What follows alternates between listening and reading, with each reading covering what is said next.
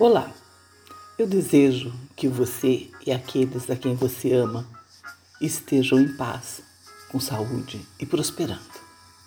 A Arte de Evoluir é um podcast autoral. Meus textos refletem meus pensamentos, meus questionamentos e minhas inquietações. Quando eu cito um livro ou a obra de uma outra pessoa, é para dizer que aquilo me inspira. Esse é o episódio que chamei O que está escrito na alma.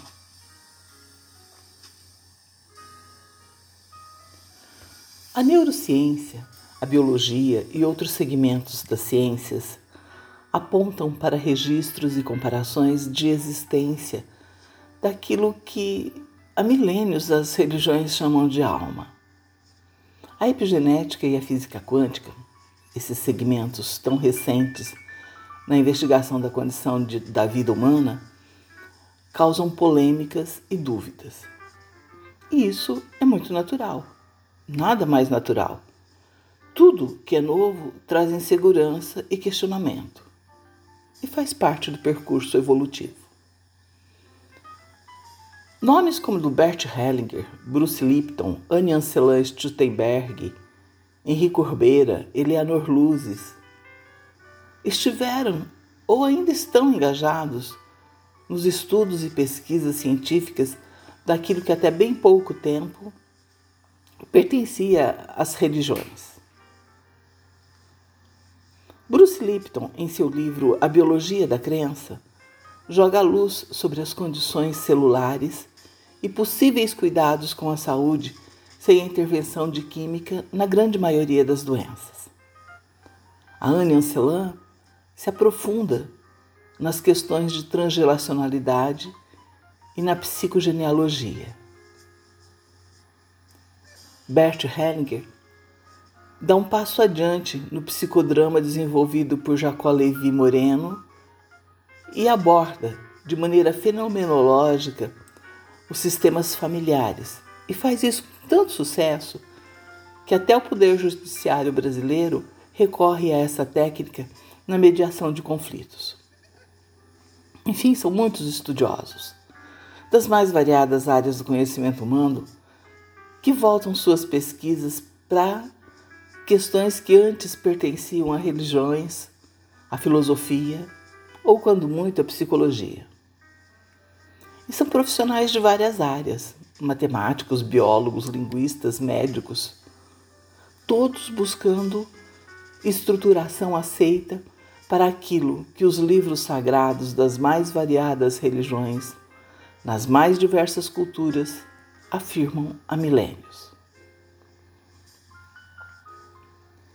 No episódio passado, chamado A Cura da Árvore Genealógica, eu falo sobre as questões transgeracionais, as questões que aparecem e são citadas tanto na Bíblia como nos atuais estudos de epigenética, na decodificação do segmento do genoma humano. A mim parece que estão dizendo a mesma coisa, com linguagem diferente, adequada a cada época e a cada segmento, mas me parece que a mensagem é a mesma. Em seu trabalho de mais de uma década o biofísico e biólogo molecular russo Pjor Garjajev e sua equipe exploram o comportamento vibracional do DNA. Complexo, difícil de se aprofundar nesse tema, até para quem é da área da biologia. Em síntese, chegam à conclusão de que pode-se simplesmente usar palavras e sentenças da linguagem humana para influenciar o DNA. Isso parece vir ao encontro do que a Bíblia fala sobre o poder da criação do Verbo, bem como do poder curativo da oração e dos milagres realizados por Jesus, por exemplo. Mas também relatos parecidos uh, estão contidos em alguns livros sagrados de outras religiões e outras culturas. Eu cito a Bíblia porque é o que eu conheço um pouquinho mais. Não conheço tanto, mas é o que eu conheço um pouquinho mais. Sei que muitos vão achar heresia o que eu estou dizendo, mas eu gostaria de fazer uma pergunta. Uma pergunta que eu faço para mim e gostaria de fazer para você. Por que oramos? Por que você reza? Por que você medita? O que precisamos pedir a Deus? O que em sua onipotência e onipresença Deus não sabe? Então, não rezaríamos para despertar em nós o divino? Despertar o divino que há em cada um de nós? Não tenho condições de me aprofundar nas questões da física e da biologia, porque eu não conheço o suficiente. Também não domino as interpretações e desdobramentos da teologia.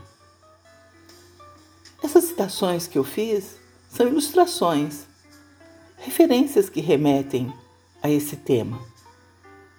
A possibilidade de transformar nossa história pessoal e familiar.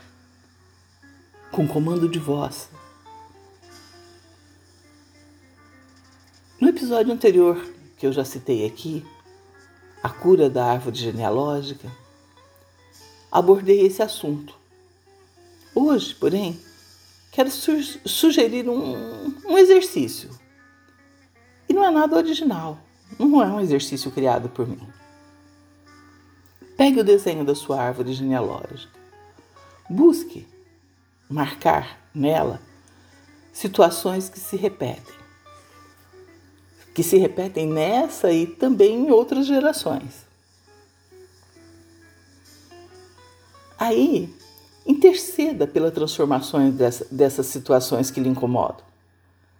Interceda com orações, meditações. Faça constelação familiar, reprogramação de DNA ou uma das muitas práticas disponíveis nas mais variadas áreas terapêuticas. Mas cuide da sua ancestralidade. Assinale em sua árvore genealógica aquelas situações que se repetem. Padrões e comportamentos, doenças e ocorrências. Pode ser, por exemplo, abortos recorrentes, situações de alcoolismo e drogas que percorrem gerações, acidentes, enfim, tudo que aparece mais de uma vez em sua árvore genealógica e cause desconforto. Busque por mudanças. Evolua.